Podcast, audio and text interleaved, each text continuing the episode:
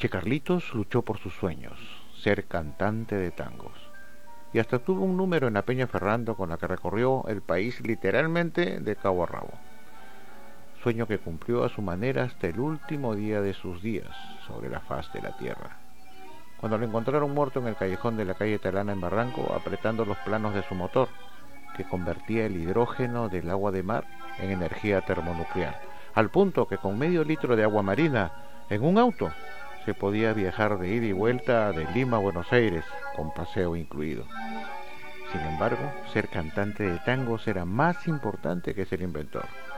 Era una promesa que hizo a su madre y a su novia, aunque ambas, sin entender el porqué, no la apoyaban en alcanzar sus sueños.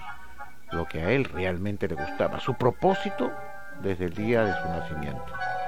Ambas terminaron un buen día por abandonarlos.